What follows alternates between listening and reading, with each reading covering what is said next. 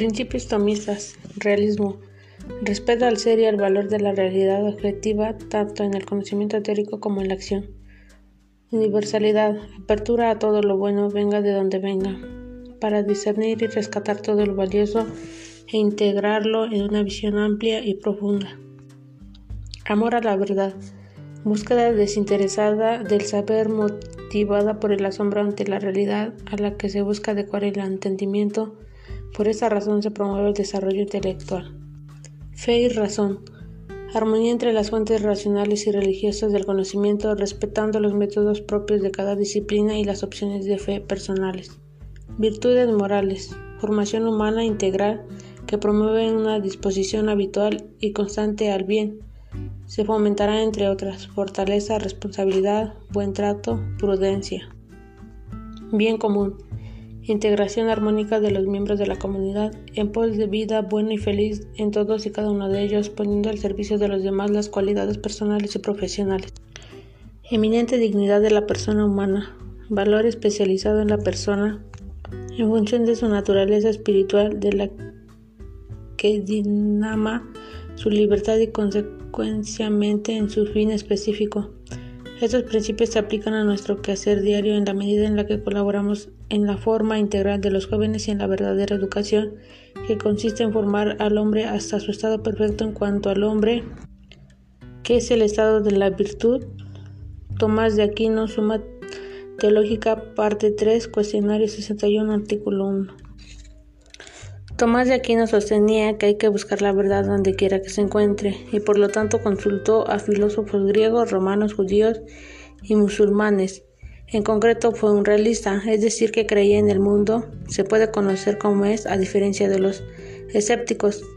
Él siguió en gran medida la terminología aristotélica y la metafísica y escribió comprensivos comentarios sobre Aristóteles, a menudo afirmando opiniones de Aristóteles con argumentos independientes.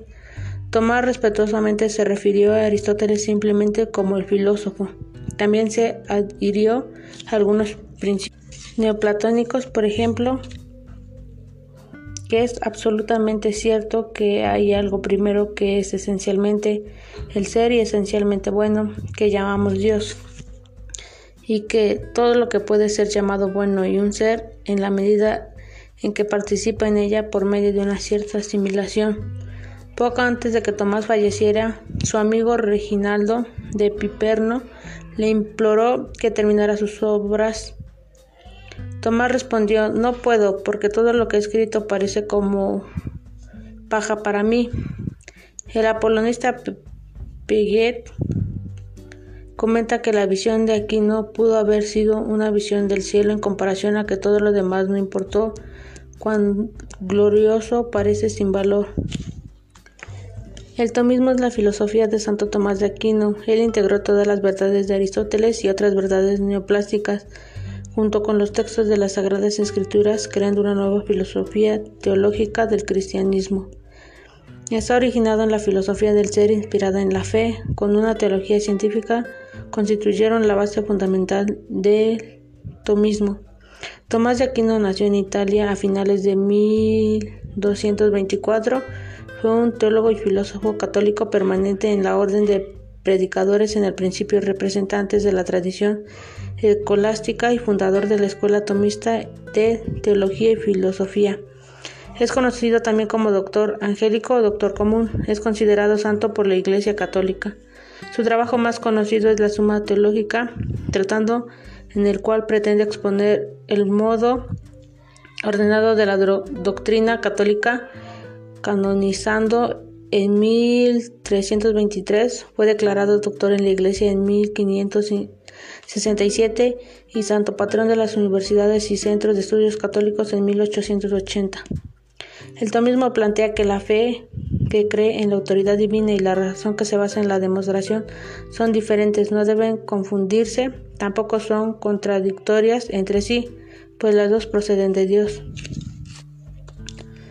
El tomismo tiene su filosofía basada en la disciplina de la sabiduría, científicamente da respuesta a las certezas naturales, del razonamiento a los principios del conocimiento humano y al realismo integral. Una de las unificaciones de la verdad revela y la fe la razón natural y el sentido común. Todo esto sin llegar a la filosofía cristiana ni necesario para ser cristiano, pero sí es importante como doctrina.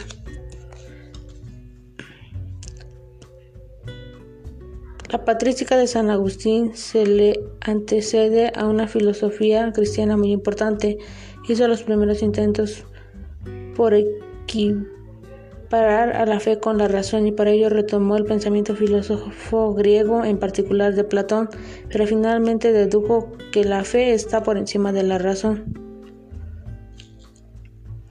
El sentido común como dote de la naturaleza coherencia de principios básicos y racionalidad no es el sentido imaginario carente de valor filosófico, es el ser uso recto de la inteligencia, brota espontáneamente, es una razón natural.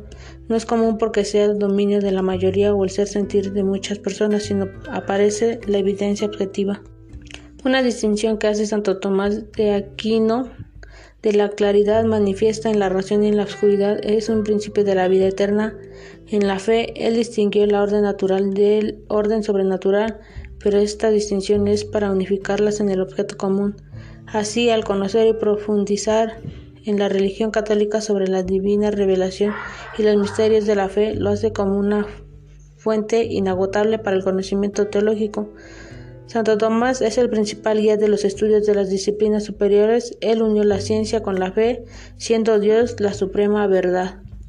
Santo Tomás parte de la realidad, pues cuanto el hombre conoce su entorno, el ambiente que lo rodea, sus problemas y dificultades, las cosas de la naturaleza, por esas mismas cosas se siente motivado a buscar felicidad.